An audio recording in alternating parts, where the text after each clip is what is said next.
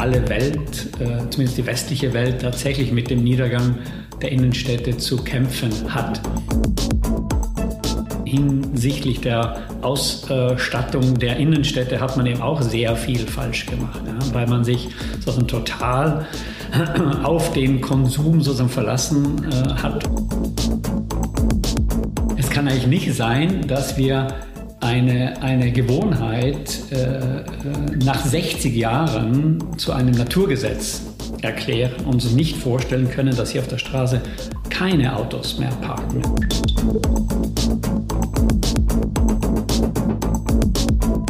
Das ist der Immobilieros-Podcast von Immocom. Jede Woche Helden, Geschichten und Abenteuer aus der Immobilienwelt mit Michael Rücker und Yvette Wagner.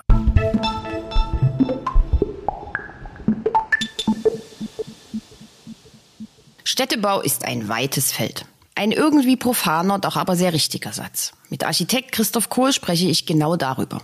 Über Karottchen und Salätchen und Schafe, kurz Urban Gardening.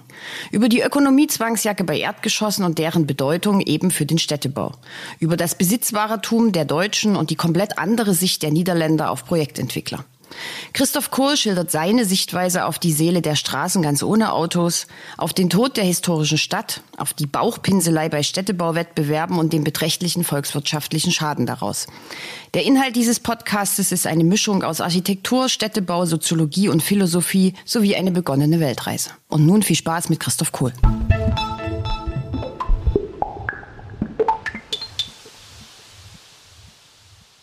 Die Vorbereitung auf diesen Podcast war eine sehr, sehr zeitgewichtige Angelegenheit. Es gibt extrem viel zu fragen und zu erfahren von meinem heutigen Gast. Und ich bitte jetzt schon um Entschuldigung, wenn ich so ein bisschen zwischen den Themen springe. Es ist aber alles total spannend und ich freue mich sehr. Christoph Kohl vom gleichnamigen Architekturbüro. Hallo. Ja, hallo, freue mich auch. Ja. Gleichnamig heißt äh, Christoph Holl Stadtplaner, Architekten. Das muss ich so rauspromoten, weil ich da sozusagen jahrelang daran gearbeitet habe, mich auch Stadtplaner oder das Büro nennen zu dürfen. Ah, okay. Wir sitzen hier in Ihrem Büro. Ähm, es ist eines der außergewöhnlichsten Büros, was ich jemals gesehen Freut mich, das zu hören, ja. habe. Ähm, was ist denn das für eine Wanddekoration? Also ich nehme an, es ist eine Tapete. Das ist eine Tapete, äh, habe ich lange gesucht, kommt aus England. Äh, viele würden wahrscheinlich sagen, das ist total kitschig. Äh, es ist ein, soll ein Palmenhaus sein und in der Mitte des Raums steht auch eine Palme, die ich hoffe irgendwie äh, ja, zum Überleben zu helfen. Das ist natürlich sieht keine, aber gut aus, sieht doch cool aus. Ja, wird auch in der Nacht also mit Kunst, also mit Pflanzen-LED-Licht äh, beleuchtet. Also für, für die Palme ist jetzt Tag. Nee, ist jetzt Nacht. Nacht. Weil die kriegt ja von oben ganz wenig Licht. Ne? Und damit sie genug Licht bekommt, äh, habe ich in der Nacht diese Pflanzen-LED. Und ich habe mich schon ja. gewundert, was das für eine außergewöhnliche Lampe ist, die Sie da oben haben. Aber das ist, das, das die Pflanzen-LED. Das ist so eine, ja, also wenn, ähm, der Hintergrund ist auch ein bisschen der, wir beschäftigen uns jetzt ja momentan alle sehr viel mit äh, Urban Gardening reicht gar nicht mehr aus. Eigentlich sind wir schon bei Urban Farming gelandet und Urban Farming reicht eigentlich auch nicht mehr aus. Wir sind schon bei sogenannten Vertical Farming angelangt, das heißt Pflanzen in, in Gewächshäusern. Und äh, ich bin seit 2017 mit einem ziemlich großen äh, innerstädtischen Projekt, im, zwar Randlage, aber trotzdem innerstädtischen Projekt in Berlin äh, beschäftigt, wo wir äh, ja nicht nur hoffen, sondern davon ausgehen, dass dort äh, auf den Dächern mit ungefähr zweieinhalb Hektar wirklich dann ein Bauernhof zu en, entstehen wird. Ja. Das war vor fünf Jahren vielleicht noch so eine Art splinige Idee. Und äh, einfach durch den so rasch voranschreitenden Klimawandel haben sich auch die Gesetze verändert, dass man darf jetzt in, äh, schon seit drei Jahren, glaube ich, nicht mehr auf äh, eigenem Grundstück, nee, man darf also nicht mehr das Wasser, das Regenwasser, das anfällt, gleich in die Kanalisation ableiten, sondern es muss zunächst am eigenen Grundstück äh, versickern. Nachdem das ein ehemaliges Industriegelände ist, ist das sehr hoch versiegelt. Also gibt es wenig Möglichkeit, das im am gewachsenen Boden zu versickern. Also wird diese Ebene auf die Dächer gehoben. Dort wird es 60 bis 80 Zentimeter Erde geben auf den Dächern. Das war vor wenigen Jahren quasi noch unvorstellbar. Und dann kommen plötzlich alle diesen, diese News, ja, was machen wir denn auf den Dächern? Ja, wird da Und wir planen da jetzt wirklich, jetzt salopp gesagt, Karottchen und Radieschen und, und Salätchen zu pflanzen. er soll nach Schafe drauf weiden und so weiter. Und, und also in diesen Jahren ist also diese, dieses Wissen über ja, äh, grüne Stadt so angewachsen, dass ich mir ähm, gedacht habe, ich richte mein eigenes Zimmer ebenso wie ein äh, Palmenhaus her. Es sieht wirklich attraktiv aus, muss ich sagen. Ne? Ja, und jetzt merken auch bestimmt alle Zuhörer genau das, was ich gemeint habe. Man kann mit ihnen über so unverschämt viel reden. Das ist total spannend. Ja, fast über alles. Ne? Ja. Wir müssen aber mit den Pflanzen hier reden. Ne? mit, dem, mit dem Hibiskus, da tut sich ein bisschen schwerer hinten, aber den kriegen wir auch noch hochgepäppelt. Sie sind also ein Pflanzenliebhaber, das haben wir schon mal gelernt. Das stimmt, ja. Sie Zu Hause auch im Garten auch. Ja, ja okay.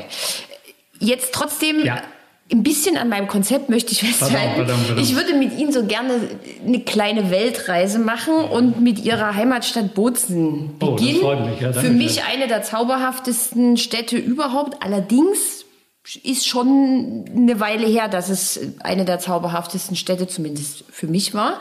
Mhm. Weil ich finde, dort ist das Thema Innenstadt ein, ein, sehr präsentes, während ich früher noch die zwei älteren Brüder hatte, die Olivenholzbretter gemacht haben und Messer selbst ähm, hergestellt haben, also zumindest die Griffe und es gab eine Papeterie und es gab eine Schokolaterie. Und jetzt haben wir da ganz viele Filialisten. Die kleinen Läden sind fast alle weg. Wie steht es denn um die Innenstädte? Der Spiegel hat unlängst getitelt Totentanz in der City. Sie sind Städtebauer. Was sagen Sie? Oh, da haben Sie jetzt ein, also ein ganz großes Fass aufgemacht und, und fast eines meiner sozusagen Lieblingsthemen, zumindest verbal, weil ja alle Welt, äh, zumindest die westliche Welt, tatsächlich mit dem Niedergang der Innenstädte zu kämpfen hat. Jetzt äh, tut es mir fast ein bisschen leid, dass Sie da meine Heimatstadt äh, äh nennen, die da aber runter wirklich sehr gelitten hat. Ich ähm, äh, schreibe in diesem Jahr ähm, Kolumnen in, in, in, der, in der Südtiroler Tagespresse. Ja, also soweit das ist mein, das ist eine Ausstiegsfrage. Ach so, ach so. Ja, ach so. ja, ja, aber okay. reden ich wusste nicht, weiter. wusste nicht, dass Sie das schon ja, wussten. Ja, ne? ich, ich weiß das. Und eine der, eine der Hauptkritiken eben, äh, die man eben auch an meiner Heimatstadt Bozen festmachen kann, dass in der Tat die Innenstadt unter diesen ganzen Filialisten leidet. Jetzt lernen wir gerade dieser Tage, dass wir in der Vergangenheit sehr viele Dinge falsch gemacht haben. Und äh, es ist jetzt äh, heute angesichts sozusagen der Kriegssituation in der Ukraine fast ein bisschen, soll ich sagen, beschämend, dass wir jetzt nur über sowas wie Einzelhandel reden. Ja. Da hängen aber auch Existenzen genau, von Menschen ähm, drin. Und auch im, im, im hinsichtlich der Ausstattung der Innenstädte hat man eben auch sehr viel falsch gemacht, ja, weil man sich sozusagen total auf den Konsum sozusagen verlassen äh, hat und geglaubt hat, je mehr Städte einfach Innenstädte frequentiert werden, je mehr Menschen in die Innenstadt gehen und dort irgendetwas kaufen, äh, würden die Städte dann nicht verblühen. Und, und dieser, dieser Tenor irgendetwas verkaufen hat so, so umgeschlagen, dass wir heute Hauptsache jemand bezahlt, äh, ist fähig, eine Miete zu bezahlen. Was dann dort verkauft wird, ist, ist gar nicht mehr äh, sozusagen so wichtig. Und darum hat eben auch in meiner Heimatstadt Bozen eben all diese viele Listen Einzug gefunden. Und ähm, insgesamt haben wir uns als Konsumenten weltweit aber auch relativ satt gesehen, satt gekauft von dem, was man alles so haben könnte. Und eben das Regionale vergessen, das lokale Angebot vergessen und hat aber dann diese Innenstädte mehr oder weniger diesem, diesem, diesem, dieser, dieser Geschäftsidee quasi äh, geopfert. Und das wieder ähm, auf, auf, auf neue Beine zu stellen, also die, den Charakter der Innenstädte umzudrehen, ist, ist eine ganz, ganz große Aufgabe. Aber lassen Sie das Argument gelten, dass ja der Konsument am Ende bestimmt, was in Innenstädten ist. Ne? Also weil wenn die Läden gut frequentiert sind und Umsatz machen, werden ja, die auch nicht weggehen. Würde ich nicht gelten lassen, weil es ist so ähnlich wie mit dem, Fern äh, mit dem Fernsehprogramm. Ja? Also dort, wo man das Fernsehprogramm dem Zuschauer äh, überlassen hat, sehen wir eigentlich mehr oder weniger nur mindere Ware, eigentlich nur, nur Schund, äh, bezahlt mit Werbung, die wir uns sozusagen auch noch an, an, ansehen müssen. Und wer es sich eben leisten kann, kann in der Zwischenzeit sozusagen auf diese freien Sender verzichten und muss dafür dann eben streamen. und sich bei Firmen, die wir jetzt hier nicht nennen äh, wollen, eben dann bezahlt Fernsehen kaufen, um die, dieser Art des billigen Konsums zu entkommen. Ob dann langfristig dann dieser hochwertige Konsum, sei es von Gütern oder Medien, ein besserer ist, das, das, das wissen wir natürlich äh, auch, äh, auch noch nicht. Jetzt sind wir ja hier, jetzt haben wir über Bozen gesprochen, jetzt sind wir ja aber hier in Berlin. Ähm, naja, gerade am Wochenende stand drinnen, dass gewisse Textilgroßhändler, ich habe was gelesen von Primark, will Filialen schließen, dann noch Or, Orsay, oder wie heißt. Ja? Also es sind schon, schon Signale, dass offensichtlich, also ich behaupte, das sind auch Lieferketten zum Erliegen gekommen in, in den letzten vielleicht sogar Wochen und Tagen, dass man nicht mehr ähm, in der Lage ist, diese billig oder Billigstware aus fernen Ländern heran äh, äh zu karren, äh, dass dort also die Löhne auch steigen, wahrscheinlich aber die Transportkosten enorm steigen und es sich dann einfach nicht mehr lohnt, hier eine ähm, ja, Klamotte für 5 Euro zu verkaufen, die vielleicht in der Herstellung 5 Cent gekostet hat und der Rest sind also Transportwege und Steuern und, und, und, und Gewinne. Aber und, und das, das, das, irgendwie fühlt man das sozusagen in den, in, den, in den Städten. Und Sie glauben, die Innenstadt wird wieder mehr lokale, regionale Läden in Zukunft haben oder wird es komplett andere Konzepte geben? Ich, ich, ich muss es mal springen und, und das an einem anderen Thema äh, festmachen. Ähm, ich glaube, der Charakter der Innenstädte hat äh, viel mehr, als wir glauben, mit dem Individualverkehr, sprich mit dem Auto zu tun. Hm? Also auf diese Antwort haben Sie jetzt nicht sozusagen wahrscheinlich Doch, doch, ja. Ähm, ich weiß ja, dass Sie kein Auto fahren. ja, also meine, wir haben schon ein Auto in der Familie, also ohne Auto äh, ist, ist, ist wahrscheinlich schon schwierig. Ich bin auch äh, in, niemand, der sich gegen das Autofahren wendet. Ich bin jemand, der sagt, wir müssen uns vehement gegen den stehenden, den ruhenden Verkehr das heißt also Wenden. Parkplätze, die ganz viel Platz wie, wegnehmen. Wie denn die Parkplätze organisiert sind. Ja. Ähm, der, der Ursprung der Städte war immer Kommunikation, war also immer Verkehr. Wir müssen uns begegnen, wir müssen Waren bringen, liefern, wir müssen Menschen bringen und liefern. Und, und, also eine Stadt ohne rollenden Verkehr will ich mir eigentlich nicht vorstellen. Das stelle ich mir auch relativ langweilig vor. Also quasi ausgedehnteste äh, Fußgängerzonen finde ich jetzt auch nicht wirklich prickelnd. Das große Problem ist der ruhende Verkehr. Hier unsere schöne Mommsenstraße, hier äh, Seitenstraße vom Kudamm. Hinter uns ist dann die Nieburstraße, ist auch sehr schön. Äh, wir haben hier, so wie wir auch, hier sehr viele ähm, ja, Berufstätige, die morgens so kommen, so rund um neun, also zwischen Viertel vor neun und Viertel nach neun, bekommt man ja noch einen Stellplatz, aber dann eigentlich den ganzen Tag nicht mehr. Also 90 Prozent behaupte ich, der Parken stehen hier den ganzen Tag und blockieren damit die, die Seele der Straße. Ja, die, wir können uns gar nicht vorstellen, was auf unseren innerstädtischen Straßen gilt aber, denke ich, dann auch äh, für, für, für kleinere Städte und Dörfer. Wir können uns, glaube ich, gar nicht mehr vorstellen, was auf unseren Straßen und Gehwegen passieren könnte, wenn wir sie vom ruhenden befreien könnten, weil wir den Blick verloren haben auf die Kapazität unserer, unserer Straße. Man sagt, Erdgeschosse sind schwer vermietbar. Für Wohnen gilt, ja, weil ich immer so eine Schnauze vor meinem Fenster äh, habe. Die Gehwege äh, äh, sind zugeparkt. Ich kenne die Mommsenstraße, wo wir sind, hier noch mit ähm, Längsparken. Ich kann mich nicht mehr erinnern, vielleicht vor 20 Jahren oder gar 15 Jahren hat man das auf Senkrechtparken umgestellt, sodass jeder mit der Schnauze oder mit dem Rückteil des Autos auf den Gehweg fährt. Der Gehweg ist dadurch kleiner geworden. Gastronomien haben kaum die Möglichkeit, sich auf den Gehsteig auszubreiten.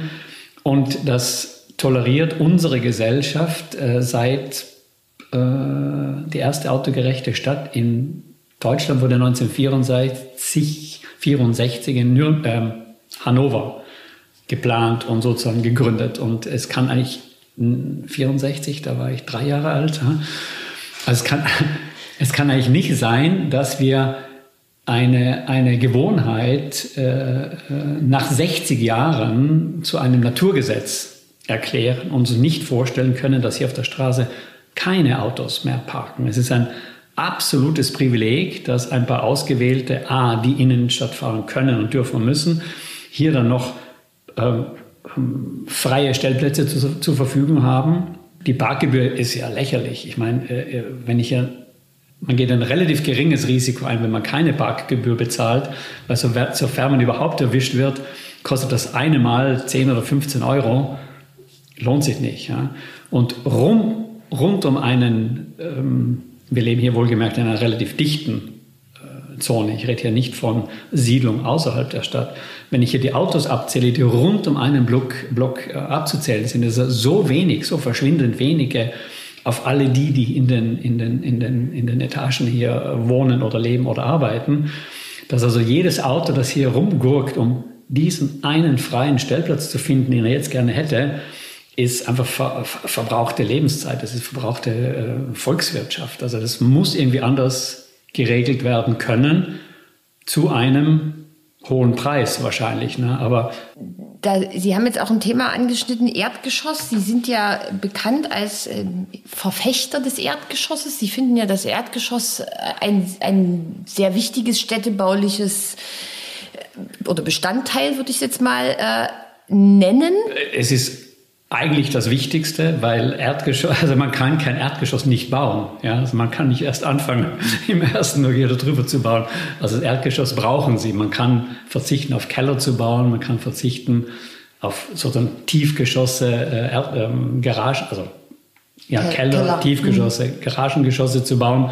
Aber das Erdgeschoss ist, ist, ist, ist, ist einfach da. Es, es geht nicht ohne das Erdgeschoss. Und die Attraktivität der Straße selber, die Attraktivität der einzelnen Gebäude mit ihren Eingängen, lebt aus der Attraktivität des Erdgeschosses. Also die Fenster und Flächen und Türen, die zur linken und rechten des Haupteinganges sich da befinden.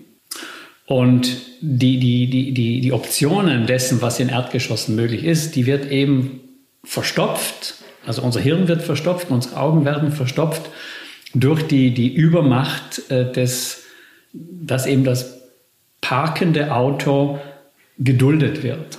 Ich glaube, das klingt für jeden relativ vernünftig, für jeden Einzelnen. In dem Moment, wo wir aber selber im Auto sitzen, ich inklusive, verhalten wir uns wieder genauso wie alle anderen Parkplatzsuchenden Suchenden auch. Und dann äh, haben wir das Dilemma wieder. Das hat, glaube ich, jeder Bild im Kopf. Und, und da braucht es eben eine, ja, eine, eine gesellschaftliche äh, Lösung, wo ich relativ optimistisch bin. Also ich, ich habe jetzt in meinem eigenen Umfeld, also mit den heranwachsenden jugendlichen Kindern, äh, mache ich schon die Erfahrung, das gilt jetzt nicht nur für meine eigenen beiden, sondern auch für deren Freunde und die Freunde der Freunde.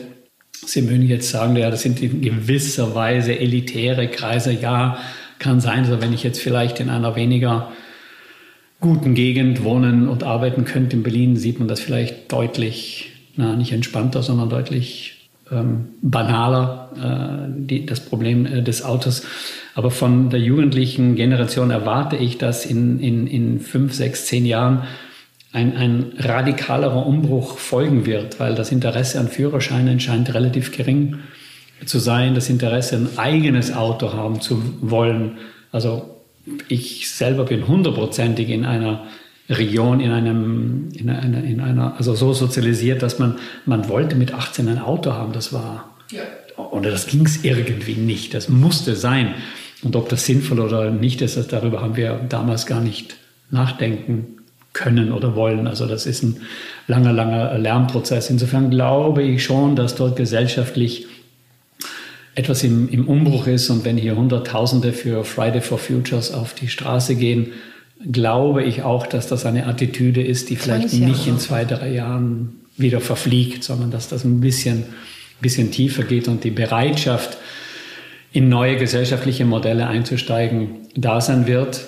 Und die Jugend ist heute, also wirklich heute, heute, heute. Ja. Sie können auf Datum gucken, also dermaßen geprüft und herausgefordert, also mit, mit diesen Umwälzungen äh, umzugehen. Das ist relativ schwer zu ver, äh, verkraften, glaube ich. Aber jetzt stellen wir uns mal vor, Ihre Vision wird Wirklichkeit und die Autos verschwinden zum Beispiel zum großen Teil. Wie müssen denn Erdgeschosse genutzt werden? Können die auch für Wohnen genutzt werden? Will man ja immer nicht so gerne. Und ich glaube, da ist es jetzt nicht nur, weil ich die Schnauze vom Fenster habe, sondern so ein Sicherheitsaspekt. Also ich würde, ich würde das Wohnen im Erdgeschoss in keinem Fall äh, ausschließen. ja, mein, mein Stadtstädtebau ist ein weites Feld. Ne? Jetzt sitzen wir gerade hier Seitenstraße vom Kurfürstendamm.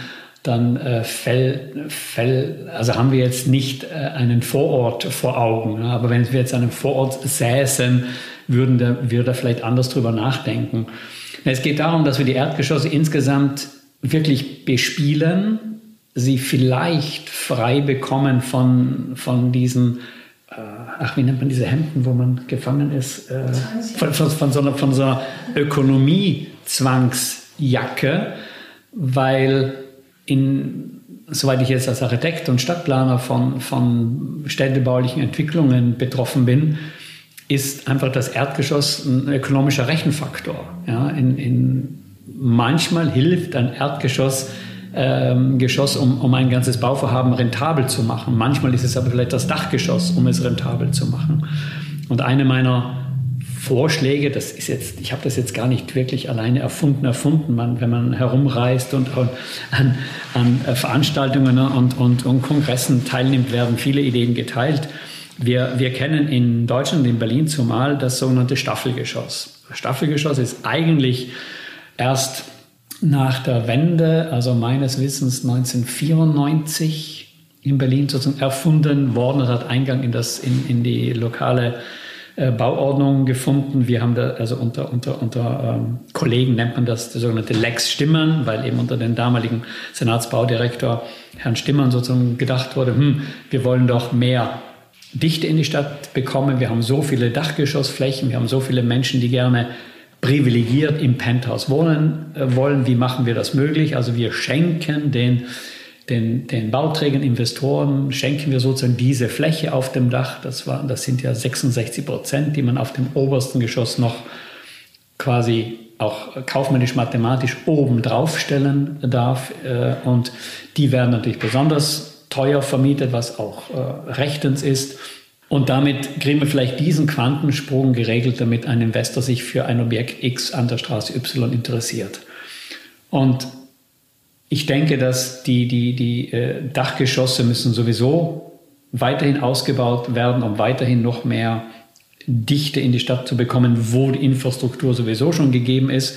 Und wieso könnte man diese Idee dieses Staffelgeschosses heute nicht auslaufen lassen und sagen, so wer heute ein Penthouse sich leisten will, der hat das Geld, sich dieses Penthouse zu leisten. Der braucht diese versteckte Subventionierung eigentlich nicht mehr, indem, ja, erklärt sich das von selbst, äh, man könnte diese Idee vielleicht umdrehen auf das Erdgeschoss und um die, äh, die, die Mietzinsen im Erdgeschoss zu entlasten, möglicherweise bis auf nominell Null zu bringen, zu sagen, so, ähm, wer hier diese Immobilie errichtet, bekommt nach äh, ganz normal nach, nach, nach ähm, Baunutzungsverordnung so und so viel Dichte genehmigt und das Erdgeschoss bekommt man sozusagen obendrauf unter der Maßgabe, dass es dann nicht zu den ortsüblichen Mietern äh, vermietet wird, äh, sondern für einen, ich nenne das jetzt mal so eine Art symbolischen Wert, also äh, eine Einheit pro. Also man könnte sich vorstellen,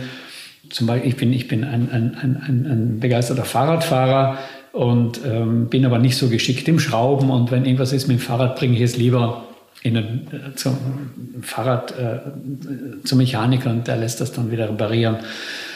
Also man könnte sagen, pro repariertem Fahrrad muss ich ein Euro sozusagen eigentlich zahlen. Oder pro ein Künstler, pro ähm, verkauftem Werk einen Euro. Also das sind jetzt fiktive, äh, fiktive oder spielerische Gedanken.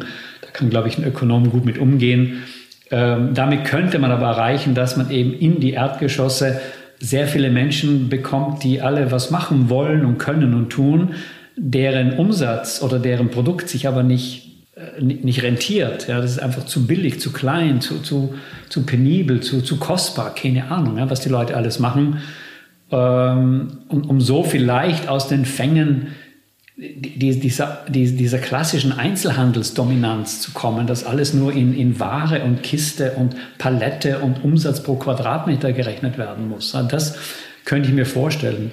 Das muss kein Rezept sein, das wir vielleicht am Kudamm anwenden und, und am Tauen ziehen, wo, keine Ahnung, 300, 400 Euro pro, pro Quadratmeter zu erzielen sind. Aber es gibt so viele Straßen in einer Stadt, so viele Straßen, wo irgendwie tote Hose ist, wo, wo jeder, jede Fläche, in denen man in denen, in denen eben äh, Betriebsamkeit herrschen könnte, in dem, in dem man handeln könnte, in denen man fabrizieren könnte, wahrscheinlich zum Leben erweckt werden können, könnten. Immer in Kombination mit der Idee, dass man das, das Auto als, als, als blockierenden Gegenstand ähm, weg, wegmoderiert kommt. Ja. Sie müssen dann auf, auf Quartiersgarage zu sprechen kommen.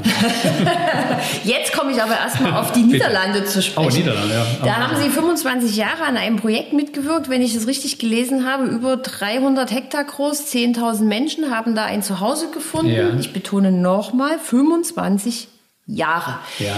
Sind wir in Deutschland dann jetzt hier viel zu ungeduldig, wenn alle immer sagen, ach, das dauert alles zu lange und wir müssen viel schneller? Na, das sind zwei verschiedene Aspekte. Also ich wusste, dass Sie das sagen. also in, in, in, in ähm, also ich, ich arbeite mit meinem Büro ähm, eigentlich jetzt schon seit 30 Jahren in den Niederlanden. Wir haben dort sehr viele Projekte gemacht, auch jetzt noch aktuell wieder. Und wir haben dort zwei Projekte, von denen das eine über 25 Jahre lief und das andere über 20 Jahre. Also das über 20 Jahre war eben erst letztes Jahr eigentlich dann 2020 mehr oder weniger fertig.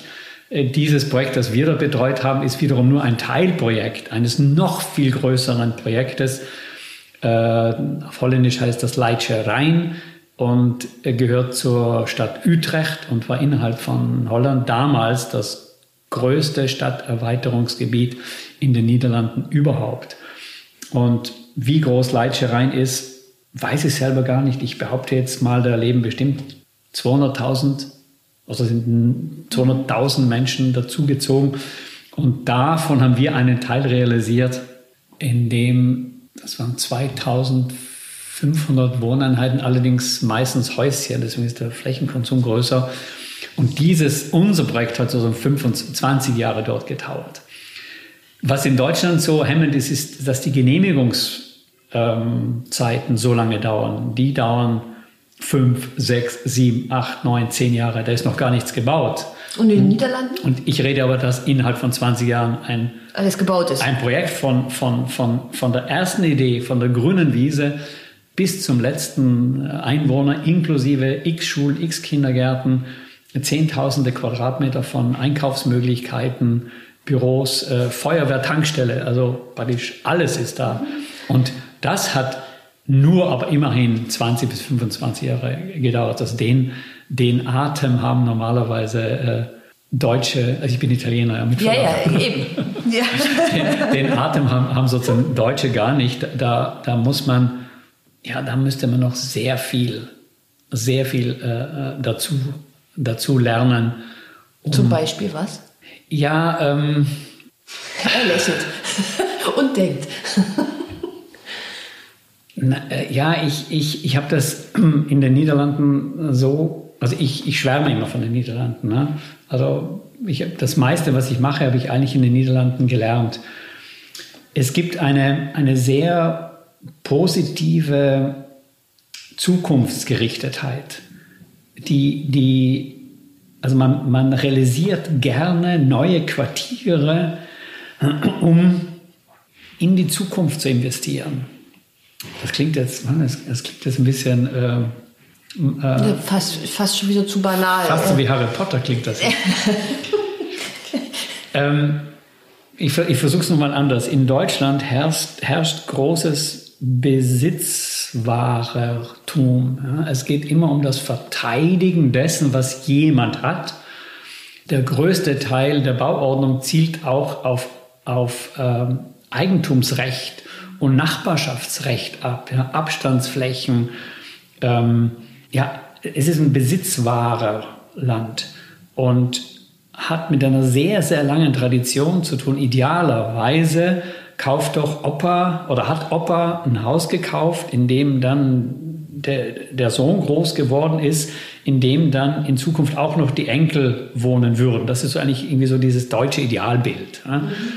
Während in den Niederlanden ähm, rückt eigentlich immer der zukünftige Gebraucher ins Blickfeld. Das hat damit zu tun, dass auch die Gebäude, die Häuschen viel kleiner sind. Also man kann in einem holländischen Reihenhaus gar keine sechs Generationen äh, Familie irgendwie gedanklich unterbringen. Und der, der Zwang zum mehrmaligen Umziehen in einem Leben ist viel, viel höher. Auch der Lebensstandortwechsel von einer Stadt in die andere Stadt, weil man näher zur Arbeit ziehen will, weil man sich wiederum viel mehr mit dem Rad bewegt. Das sind so viele kleine Komponenten, die da miteinander spielen, dass es einfach eine andere Tradition gibt. Ganz besonders macht sich aber daran fest an der Bürgerbeteiligung. Ja.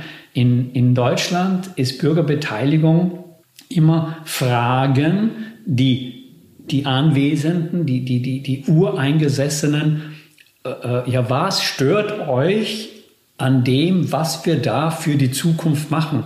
Meistens die Zukunft anderer Leute. Äh, in Holland ist es genau umgekehrt. Die, die, die, die, die, die, die Ureinwohner werden zwar mitgenommen, die werden nicht ausgeschlossen von den Prozessen, gefragt werden aber die, die in Zukunft in jenen Orte, in jene neuen Städte und Dörfer ziehen werden. Also der, es ist viel mehr marktgerichtet, weil äh, die Gegend, sage ich mal, äh, die Stadt, das Dorf, die Ortschaft lebt ja von denen, die dorthin ziehen werden wollen und dem, dem ein neues Leben einhauchen wollen. Es ist ein, ein anderer Lebensentwurf, würde ich mal, würde ich mal sagen. Ne? Und wie ist dort das Image von Investoren? Hier ist das ja eher ein bisschen schwierig. Ist das da auch so? Oder ist das auch so zukunftsgerichtet und das Image der Investoren hier in Deutschland und zumal in Berlin ist ja vielleicht durch die Politik ein relativ negatives. Äh, zumal sagen wir, in Rot, Rot, vielleicht auch grünen äh, Bereichen, wobei ich selber fühle mich ziemlich grün, wie Sie auch in diesem Zimmer äh, ab, ablesen können. Ja. Ähm, ne, es, es, herrscht hier in, in Deutschland und in Berlin so eine, so eine, so eine, so eine Stimmung, als ob Entwickler, Bauträger, ähm, am, am, am, unschönsten finde ich dann in dem Begriff Investor, dass die also mit ihrem Tun sozusagen in erster Linie Geld verdienen und äh, böserweise schnelles Geld verdienen und, und, und, und ähm, ja nur, nur hohe Mieten und, und überteuerten Wohnraum überlassen. Und das ist aus meiner Wahrnehmung ein falsches Bild. Ich will nicht abstreiten, dass es solche Bauträgerinvestoren auch gibt. Ich hatte auch mit, mit Bauträgern zu tun, die, die, für die ich äh, ja, äh, gerne etwas geplant habe und am Ende musste ich dann wahrnehmen, oh, die haben jetzt das Ding verkloppt. Ja? Äh, ich habe das gar nicht selber mitgekriegt. Ähm, ich, wenn ich jetzt Städtebau anbiete, mache ich das in der Regel unter dem, unter dem, ja, mit der Absicht ja auch dann später mal auch ein realisierender Architekt dessen zu werden, was dort geplant wird. Und ich wurde dann auch schon oft selber überrascht, dass einfach das Projekt plötzlich hup, wechselt den Besitzer und äh, Pustekuchen hast du nichts mehr gesehen. Ne? Es gibt aber, denke ich, viel mehr andere engagierte Bauträgerinvestoren, die, zumal wenn sie dann die, die Produkte im, im, im Eigenbestand behalten, das ist deren ganz seriöser Beruf, die, die nichts lieber tun, als dann für ihre äh, ja, Produkte äh, die, die, die, die Eigentümer und Mieter zu suchen, denen sie ein, ein, ein, ein, ein Zuhause bieten wollen und dieses, dieses, dieses Heimaten äh, schaffen, Heimaten ähm, erfinden, Heimaten äh, entwerfen und bauen, Also das teile ich zumindest als Leidenschaft dann eben mit meinen Bauherren. Aber vielleicht habe ich auch Glück, dass ich vielleicht auch etliche Bauherren habe, die das ähnlich so empfinden. Ein wichtiger Aspekt in Deutschland sind ja die Städtebauwettbewerbe. Da oh, ja. las ich jetzt ein Zitat von Ihnen, äh, das sei eher Architektur und nicht Stadtentwicklung, haben Sie da gesagt, diese Wettbewerbe. Also erste Frage, ist das aus Ihrer Sicht so, dass es da eher um die Architektur und weniger um Stadtentwicklung geht? Und wie würden Sie sich so einen Wettbewerb vorstellen? Sie haben ja mit Tobias Nöfer, ähm, der auch schon hier im Podcast zu Gast war, so, ja. den städtebaulichen Wettbewerb zum Pankower Tor äh, mhm. gewonnen. Auch so ein Riesenprojekt in Berlin, seit Jahren mhm. in der Dauerschleife. Ja. Ähm, brauchen wir städtebauliche Wettbewerbe und wenn wir sie denn brauchen, wie sollten die aus Ihrer Sicht aussehen, damit Sie weiter sagen können, ich will Orte bauen? Wettbewerbe. Ähm, ja, auch ein heikles Thema. Die Stunde legt sich in Falten. Ja, also ähm, das Wettbewerbswesen ist ein relativ unbefriedigendes. Man kann sich dem aber nicht entziehen. Leider. Wenn es gar keine Wettbewerbe mehr gäbe, vielleicht würde man sie dann wieder vermissen. Das, äh, also ich habe jetzt mit meinem Büro das Glück, dass wir bei ja nicht auf Wettbewerbsgewinne angewiesen sind, sondern Gott sei Dank sehr oft direkt Aufträge bekommen, auch für größere Flächen. Dennoch machen wir quasi ständig ein, zwei oder drei Wettbewerbe. Zum einen wird man eingeladen, gefragt, möchtest du nicht, äh, willst du nicht. Zum anderen gibt es auch Wettbewerbe, wo man irgendwie dabei sein möchte und sich beweisen möchte, weil es einfach eine parallel laufende na, Competition äh, ist, wiederum mit Kollegen. Und man fühlt sich dann natürlich schon auch wiederum Bauch gepinselt, wenn man dann ab und zu wieder mal ganz vorne mit dabei ist bei den ersten drei oder sogar gewinnt, was uns im letzten Jahr 2021 äh, quasi zweimal äh, gelungen ist. Das tut schon auch gut.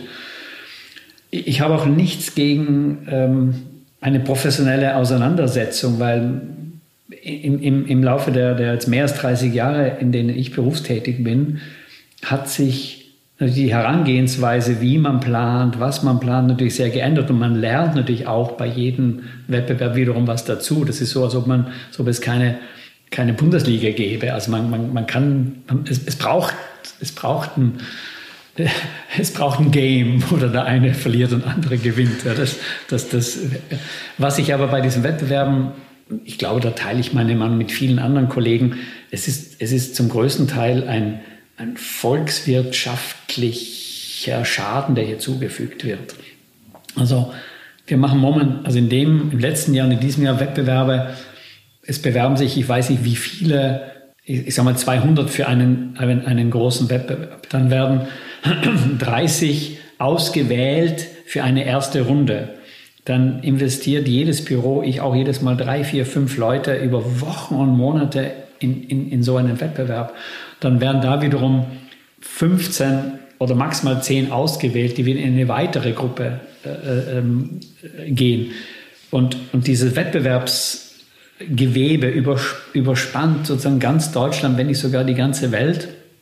Man muss sich eben vorstellen, in welchem anderen Beruf müssen so viele Professionalisten äh, mit all ihren Teams in, in, in, in, in, einen Wettstreit äh, äh, ähm, treten, wo am Ende durch viele, viele Zufälle dann nur, eigen, nur einer gewinnt. Also ich, ich, ich finde die Art der deutschen Auslobungen einfach nicht mehr, äh, nicht mehr zeitgemäß, nicht um der, der architektonischen Auseinandersetzung willen, sondern ich halte das für auch eine, eine ökonomische, wirtschaftliche Belastung, die sich eigentlich ein normales Architekturbüro eigentlich gar nicht leisten kann. Also wird so viel Stunden, so viel Geld vernichtet, dass einem am Ende des, des Monats immer die Tränen in den Augen kommen. Ne? In Frankreich äh, fährt man da ein, ein, etwas anderes System. Dort ähm, gibt es auch Wettbewerbe, aber die laufen also immer über Portfolio-Bewerbungen. Also es wird relativ konkret gesucht, wen man denn einlädt. Dann wird eine Portfoliobewerbung ausgeschrieben, aufgrund derer man dann gewählt wird. Und in der Regel sind das dann auch gut vergütete Wettbewerbe, ähm, die aber nicht auf dem ähm, sozusagen wirtschaftlichen Rücken der, der einzelnen ähm, inhabergeführten Büros ausgetragen äh, wird. Das hielte ich für ein vernünftigeres ähm, äh, ja, äh, so ein Verfahren. Ne? Also Sie machen ja aber trotzdem mit und Sie haben gewonnen. Und zwar in Duisburg. Auch, ja. Ja, äh, das, ist, äh, das ist früher ein Güterbahnhof.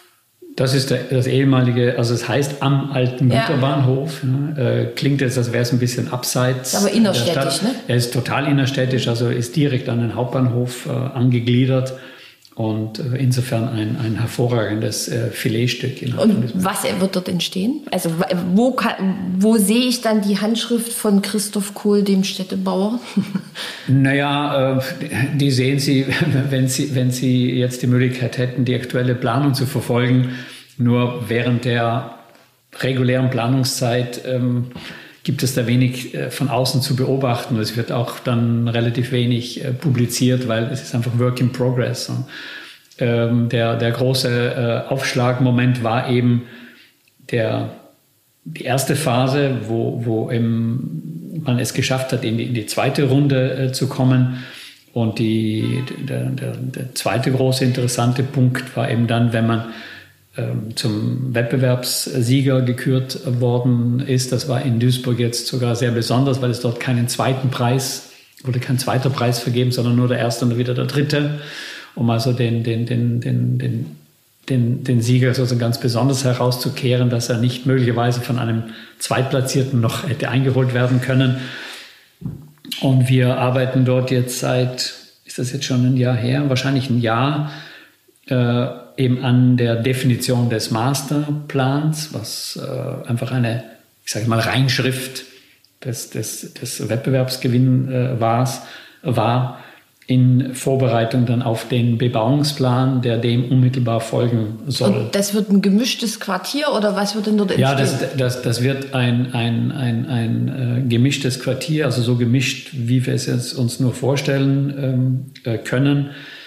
Ich habe zu dem Wettbewerb, den wir vor, wann war das, vor anderthalb Jahren, schon vergessen. Jedenfalls äh, war der Wettbewerb, sollte ja ursprünglich noch vor der äh, Corona, äh, zwei Jahren Corona, die wir jetzt hinter uns haben, äh, lanciert worden sein, hat sich dann Gott sei Dank irgendwie verzögert und ist dann zunächst äh, wegen der Corona-Pandemie ähm, ein bisschen vertagt worden das ganze Prozedere musste ja umgestellt äh, werden auf, auf reines Online-Formaten. Da, da, da. Und im Nachhinein muss man sagen, es war für dieses Projekt und vielleicht auch für viele andere, die in der gleichen Periode ähm, ja, äh, erarbeitet wurden, vielleicht sogar sehr, sehr positiv, weil wir alle zusammen, also die Stadt, die Bürger, ähm, die Planer, ähm, sehr tiefe Erfahrungen in der, in der Corona-Zeit äh, gemacht äh, haben. Wir, wir, wir, wir vermissen die, die, die, die, die räumliche Nähe. Wir, wir fühlen, dass wir zum Teil zu kleine Wohnungen haben. Wir fühlen, dass wir zu lange Wege zurücklegen äh, äh, mussten. Wir, wir haben gefühlt, dass wir nicht die richtigen Geschäfte in der Nähe äh, hatten. Wir haben gespürt, was, was Nachbarschaft ist. Und wenn, wenn man also diese, wenn man die Erfahrungen aus Corona äh, positiv konnotiert, glaube ich, dass wir jetzt nach Corona bessere Quartiere äh, schaffen dürfen, als es uns vor der Corona-Krise, äh, Pandemie möglich gewesen wäre, weil jeder verstanden hat, okay, wir, wir, wir müssen eigentlich wieder dort zurück, was wir in den ich sage mal, guten alten Zeiten, wie gut die politisch gesehen sind, ist eine andere Frage, aber in der, das, was wir normale Stadt nennen, irgendwie, irgendwie vermissen. Ich glaube, dass jeder von uns ein gutes Gefühl dafür hat, was eine sozusagen normale Stadt ist. Äh, als Touristen wissen wir meistens die, die, die netten und, und schönen und, und äh, guten Orte äh, äh, zu besuchen. Insofern glaube ich, ist es gar nicht so schwer, zumal mit Laien über die schöne, funktionierende Stadt äh, nachzudenken. Und die Mischung ist eben eigentlich das Um und Auf. Wir wissen also durch die, die, durch die Errungenschaften der Architektur und des Städtebaus in den 1930er Jahren, allen voran durch Le Corbusier, der, der mit seiner Charta von Athen 1933 äh, die Baugesetzgebung nicht nur europaweit, sondern weltweit in eine gewisse äh, Richtung gelenkt hat, nämlich die Segregation der Funktionen äh, mit sich gebracht hat. Hier arbeiten, dort wohnen, dort, äh, dort Rekreation. Das war sozusagen der, der Tod der, der historischen Stadt. Und ähm, durch, durch, die, durch das Voranschreiten der, der, der Technologie, durch das Voranschreiten der Arbeitswelt, also wir kaum jemand verursacht heute bei seiner täglichen Arbeit wirklich noch Lärm und Schmutz und kaum jemand muss ähm, ja, Schwertransporte organisieren es gibt heute kaum noch Berufe, die nicht äh, am Laptop digital äh, ausgeführt werden können. Also ich möchte jetzt nicht alle Handwerker hier ausschließen. Natürlich ein Dachdecker bleibt ein Dachdecker, ein Klempner bleibt ein Klempner und ein guter Tischler bleibt ein guter Tischler. Die wollen wir dann alle in die Erdgeschosse ja, bringen, ja, damit die dann dort. Na, zum Beispiel, gucken Sie, hier hinten habe ich eine neue Heizkörperverkleidung. Ja. Ja. Äh, die ist nagelneu, eine Woche hier montiert und der, der gute, hübsche Tischler, der, der sitzt hier in der Mommsenstraße, ganz am Ende. Ja? Und den habe ich entdeckt, weil ich da mit dem Fahrrad vorbeigefahren bin. Oh, da ist ja einer, der solche Verkleidungen macht. Toll. Äh, in einem Erdgeschoss übrigens. Ja? Und ähm, solche Leute sozusagen kann man, kann man brauchen. Entschuldigung, will eigentlich nur sagen, dass durch die Corona-Pandemie doch ein Bewusstsein entstanden ist, wie denn die, die Stadt der kurzen Wege die, die es zwar als, als, als Topos schon seit vielen Jahren gibt, aber was, was ist die Stadt der kurzen Wege? Jeder hat es jetzt erfahren, so, so wenig wie möglich mit, mit, mit, mit, mit dem ÖPNV fahren müssen, mit vielen anderen Masken tragenden, so viel wie möglich mit dem Fahrrad sich schnell bewegen von A nach B, ähm, alles vor der Türe, runterbrechen auf kleinere Ladeneinheiten ähm, sozusagen wegkommen vielleicht von den, von, den, von, den, von den großen Entitäten, wir haben ja das Wegsterben von Schlecker alle erlebt. Ne? Wir, haben, wir erleben jetzt das Wegsterben von, von großen Billig-Textilketten. Wir haben das Wegsterben von großen äh, Elektroladenanbietern irgendwie, irgendwie äh, erlebt. Und ich glaube, für, für viele Menschen gibt es eben, kommen wir zurück zum Erdgeschoss sozusagen, also ein, ein Potenzial, das, das glaube ich, im Erdgeschoss ähm, ausgelegt werden kann. Jetzt haben Sie einen Tischler erwähnt, was ja. jetzt zwar eine blöde Überleitung ja. ist, ich, ich drehe sie jetzt aber trotzdem ja. mal. Ähm, es gibt eine Kolumne äh, von Ihnen in der Immobilienzeitung, da geht es um den Holzbau, den Sie erstmal sehr, sehr, sehr befürworten, bemängeln aber, dass die Bauherren nicht so richtig mitmachen. Sie selbst sind auch noch nicht so wirklich in den Genuss gekommen, so etwas Stimmt, umzusetzen. Und Sie sagen in dieser Kolumne oder schreiben, dass sie Angst haben, dass die deutschen Architekten den Anschluss verpassen, was den Holzbau angeht. Ja, äh, danke, dass Sie mich daran erinnern. Ja, ja. also die, diese Kolumne war mehr oder weniger ein Hilfeschrei meiner selbst. weil, also weil, Sie dürfen jetzt auch noch mal um Hilfe schreien. Danke. Ja. Na, ähm, wenn man ähm, jetzt kommen auch wieder die Wettbewerbe zum Zug. Ne? Wenn man in diesem Wettbewerb unterwegs ist, dann guckt man natürlich, was ist so ähm, gang und gäbe ja, in, den, in den Magazinen und Gazetten und was findet man alles auf Google. Und äh, der Holzbau ist offensichtlich auf dem Vormarsch. Ähm, das heißt, in meinen städtebaulichen Projekten oder Wettbewerben habe ich in den letzten fünf, sechs, sieben Beiträgen natürlich immer auch das Stichwort Holzbau eingearbeitet. Eingearbeitet, ja. Und wenn es vielleicht auch nur Poesie war, und muss dann aber feststellen, dass ich selber noch keine Gelegenheit bekommen habe, um irgendwo mal einen seriösen Holzbau zu realisieren.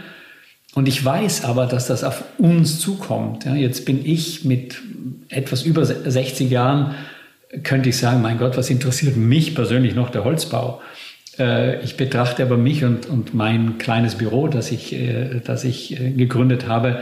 Ich möchte dieses Büro gerne weiterleben sehen in, in, sozusagen in, in nächsten Generationen. Und meine Kollegen werden an dem Holzbau nicht vorbeikommen. Also brauchen wir auch die konkret gestellte Aufgabe. Wir brauchen konkrete Bauherren, die sagen, so, heute mache ich mal etwas nicht mehr so, wie ich jetzt im letzten Jahr gemacht habe und vorletztes Jahr gemacht hat, habe und die letzten fünf Jahre gemacht habe. Ich kann nicht mehr zurückgucken in meine Excel-Tabellen und Kostenberechnungen und ich kann nicht mehr in die so den gleichen Handwerker anrufen. Man muss etwas Neues wagen. Und dieses neue Wagen, das vermisse ich ein bisschen so großräumig. Jetzt darf ich niemanden meiner konkreten Auftraggeber hier sozusagen damit ein Schienbein treten. Es ist natürlich auch eine Generationsfrage. Wenn, ich habe gerade gesagt, ich bin schon gute 60 und als ich vor über 30 Jahren in Berlin angefangen habe mit knapp 30, waren meine Auftraggeber so um die 60. Ja.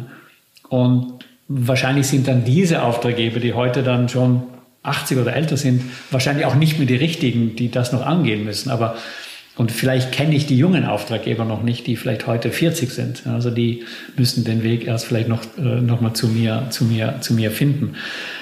Ähm, ich habe ich hab in diese Kolumne in dieser kleinen Kolumne habe ich das auch insofern erwähnt, weil es ja in Berlin zumindest ein großes äh, Quartier, das Schumacher-Quartier, ja bei im TXL geben soll, wo von der damaligen Senatsbaudirektorin Frau Lüscher ja, glaube ich, nicht nur proklamiert, sondern geschrieben steht, da sollen 6000 Wohnungen in Holz kommen. Ja. Ne?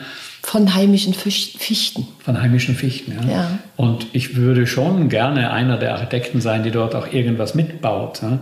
Und deswegen meine berechtigte Sorge, wenn uns nicht äh, vorneweg irgendwo hier und da und dort eine Gelegenheit gegeben wird, seriös mit Holz zu, zu planen, das ist ja auch ein Neuanfang für alle, wo werden dann die Architekten alle hergerufen werden müssen, die bei diesen 6000 Wohnungen zu beteiligen sind, weil 6000 Wohnungen ist schon eine ganze Menge Holz. Schönes Wortspiel. Genau.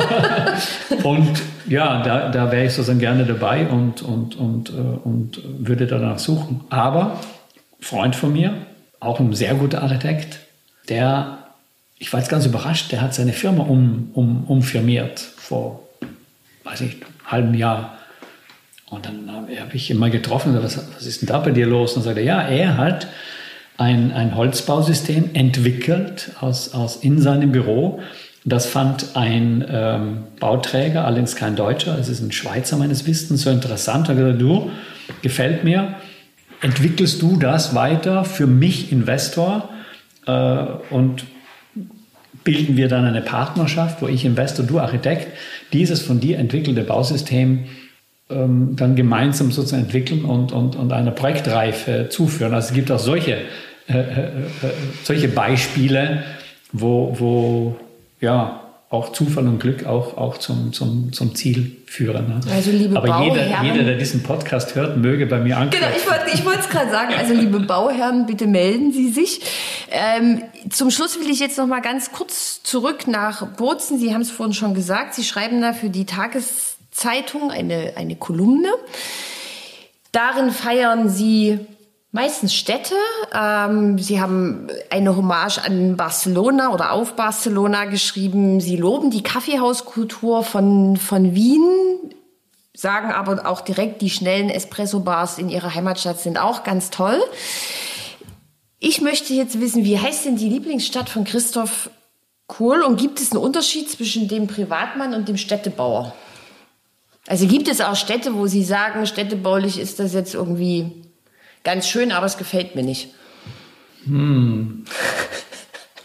Na, äh, oi, oi, oi. Das ist eine tricky Frage. Ähm, ich muss jetzt nur mal, ich muss kurz zurück zu dem Wesen dieser Kolumne. Also die, die, die, ich bin gebeten worden, ähm, eben eine, eine, eine, eine Kolumne zu verfassen, zumindest in diesem ganzen Jahr. Ich habe gesagt, wöchentlich schaffe ich nicht, 14-tägig äh, äh, möchte ich euch versprechen. Und die Idee war, dass man aus vielen Städten, die, die ich äh, besucht habe, sowohl ähm, beruflich, beruflich als auch, professionell, privat, ja. äh, als auch ähm, privat. privat, also Berichte, was ich dort gesehen und erlebt habe, und um daraus für, für meine Heimatstadt, aber auch für das Land gewisse Empfehlungen also sozusagen aus äh, zu, zu sprechen. Ne? Das vor dem Hintergrund, wen das interessiert, im Bozen gibt es sozusagen zwei große Parteien. Es sind so die Alteingesessenen, die, die ihre, ihre alte Stadt ähm, bewahren wollen, die sie aber wohlgemerkt auch verkommen haben lassen hinsichtlich des Einzelhandels. Und dann gibt es einen anderen großen Player, dessen Namen ich jetzt hier nicht nenne, der aber hier in Berlin auch große Sachen macht. Äh, diese eine Person beschäftigt sich quasi mit der, mit der anderen, mit der unbestellten Stadt. Und erst dadurch ist den, den Einheimischen bewusst geworden, wow, hm, äh, es gibt ja sozusagen so, so zehn oder zwölf Alte und da gibt es einen mit wahnsinnig viel Geld, der will alles neu machen. Und dadurch ist so ein Konflikt entstanden, äh, was ist innovativ, was ist alt, was ist angebracht, was ist modern, wo muss ich mitlaufen, was kann ich mich verweigern. Und Bezüglich der, der Städte, ich bin, ich bin, ich meine, ich finde im Prinzip eigentlich jede, jede Stadt schön. Äh, insofern so eine Lieblingsstadt äh, habe ich, hab ich nicht. Ich kann auch, ich muss jetzt die Brücke suchen nach Russland, weil ich habe relativ viel in Russland gearbeitet. Und ich musste jetzt in den letzten Wochen meine Feuilleton-Geschichte ganz anders auslegen, weil ich jetzt aktuell Berichte über eben Moskau und Tiflis und äh, also Berezniki. So, ich habe ich hab jetzt Städte ähm, reingebracht in diesen Wochen, die, die eben von diesen Konflikten betroffen sind und von diesen Konflikten erzählen. Und das hat mich sehr ähm, sensibel gemacht. Ne? Ich habe gesagt, so diese äh, Wiener Kaffeehausnummer, die können wir heute nicht bringen. Also du kannst nicht heute über die Gemütlichkeit vom Wiener Kaffeehaus berichten, während äh, in, in Kiew in, in, der, in der Untergrundbahn äh, Menschen versuchen, ihr Leben zu retten. Ja? Und, und äh, das hat mich eben wieder auf das, das, das, das Wesen der Städte zurückgebracht, also was, was, was Städte äh, sozusagen bedeuten. Also wir, wir, wir reden hier jetzt, wir haben jetzt hier eine, eine, fast eine Stunde drüber gesprochen, was unsere äh, Erdgeschosse leisten können, was unsere Dachgeschosse leisten können, wie, wie wir zu dem, zum Auto stehen. Letztlich sehen wir aber aufgrund der, der, der, der, der Städte, die jetzt in der Ukraine bombardiert und dem Erdboden gleichgemacht werden, was, was damit äh, verloren geht, nämlich ganz, ganz einfach das, das, das Zuhause von, von Menschen, die, die, die die Städte brauchen, ja, wo, wo, wo es nicht nur darum geht, nur ein Dach über dem Kopf zu haben, sondern das ganze Gefüge einer Stadt mit, mit, mit seinen Theatern und Kultureinrichtungen, äh, Bahnhöfen, Ölraffinerien, also alles, was wir eben brauchen. Und ähm, ja, äh, sozusagen schlägt mir auch ein bisschen auf die, auf die, auf die Stimmung, weil äh, Städte wie, wie ähm, jetzt Kiew oder, oder, oder ähm, Lemberg, Lviv, sowas kann man ja nie mehr zurückbringen. Also wenn, wenn die kaputt bombardiert sind, dann sind die kaputt. Das ist Wahnsinn. Und das macht mich sehr betroffen, weil es, weil es ähm, darauf hinweist, dass wir Städte brauchen, damit wir wie ähm, sozialisierte Menschen zusammenleben äh, können. Das wird ohne die Städte nicht äh, gehen. Ne? Christoph Kohl, ich danke Ihnen sehr, sehr herzlich für dieses Gespräch. Es schreit sozusagen so ein bisschen in mir direkt nach dem zweiten Podcast, weil wir haben eben noch nicht darüber geredet, was Sie in Russland gemacht haben. Wir haben noch nicht darüber geredet, was sie in China gemacht haben. Wir haben auch noch nicht über die Vereinigten Arabischen Emirate geredet. Also das heißt, wir könnten locker jetzt noch eine Stunde füllen, aber für heute bedanke ich mich erstmal bei Ihnen. Wir führen das zu einem späteren Zeitpunkt ja, weiter. Gerne, da fällt mir sicher wieder was ein. Ja. Vielen Dank für das Gespräch. Ja, danke, danke. Das war der Immobilieros Podcast. Alle Folgen finden Sie unter www.immobilieros.de und überall dort, wo man Podcasts hören kann. Aktuelle News aus der Immobilienbranche gibt es unter www.immocom.com.